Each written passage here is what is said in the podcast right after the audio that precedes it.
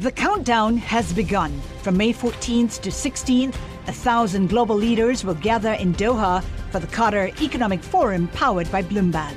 Join heads of state, influential ministers, and leading CEOs to make new connections, gain unique insights, and uncover valuable opportunities in one of the world's most rapidly rising regions.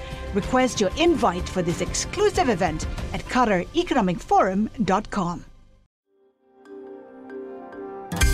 Le entregamos todo lo que necesita saber para comenzar el día. Esto es Bloomberg Daybreak para los que escuchan en América Latina y el resto del mundo. Buenos días y bienvenidos a Bloomberg Daybreak América Latina. Es martes 2 de mayo de 2023, soy Valentina Fuentes y estas son las noticias que marcan el día.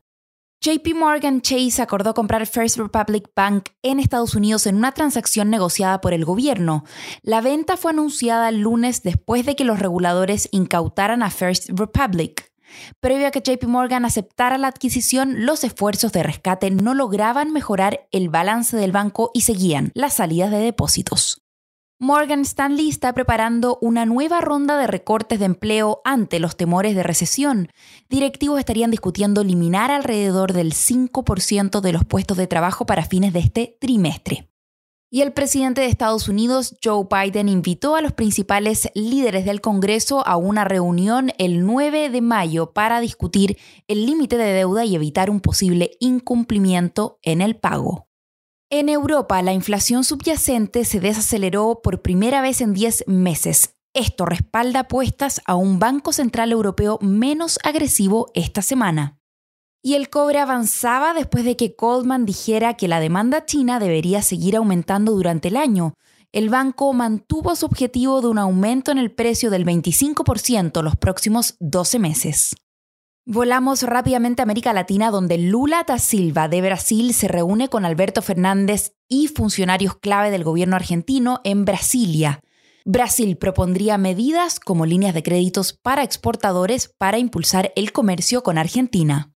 Y el presidente de Venezuela, Nicolás Maduro, pidió a los venezolanos resistir luego de evitar un aumento del salario mínimo y anunciar en su lugar cupones de alimentos adicionales.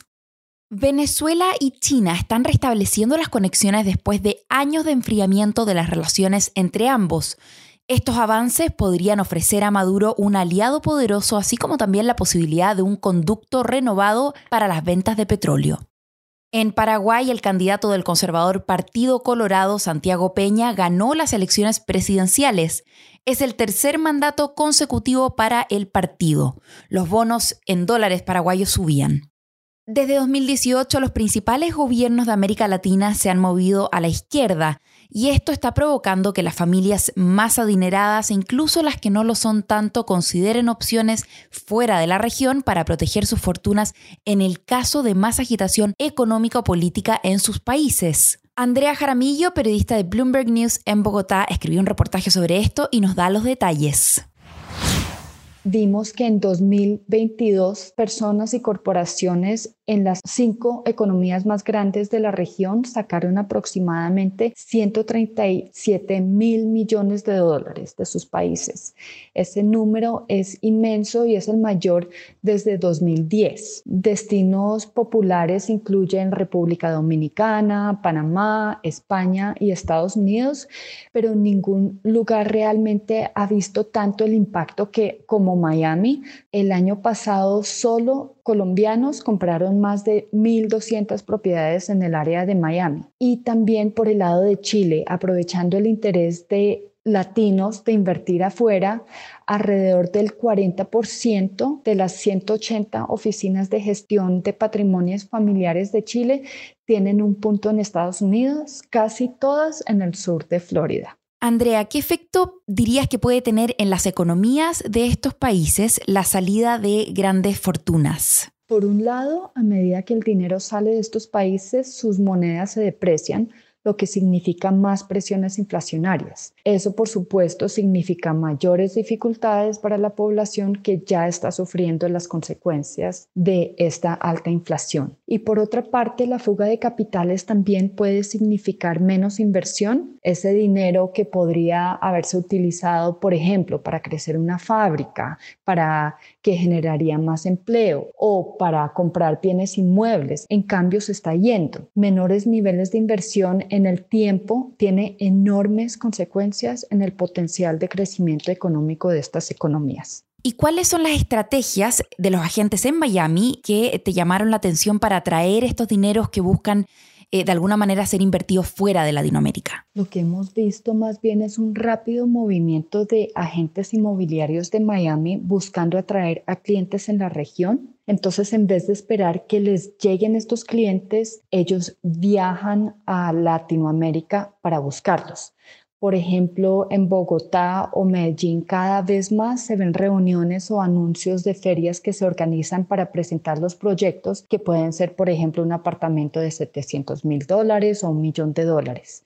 Y estos agentes no vienen una sola vez, sino que vuelven cada tantos meses para realizar un nuevo evento de este tipo. Por supuesto, es una inversión inmensa para mucha gente, así que toman su tiempo para decidirse, así que vienen cada tantos meses como para ver si la las personas ya se decidieron y ya están como más enfocadas ya en, en invertir.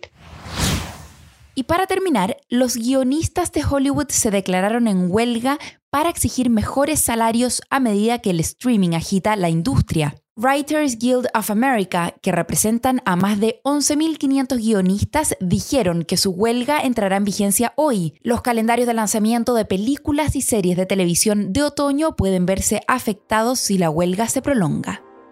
Eso es todo por hoy, soy Valentina Fuentes, gracias por escucharnos. Para conocer todas las noticias que necesita para comenzar el día, revise Daybreak en la app Bloomberg Professional, donde puede personalizar las noticias que desee recibir. También puede suscribirse a la versión solo audio en Spotify, Apple Podcasts o la plataforma de su preferencia. Eso es todo por hoy. Escuche de lunes a viernes Bloomberg Daybreak.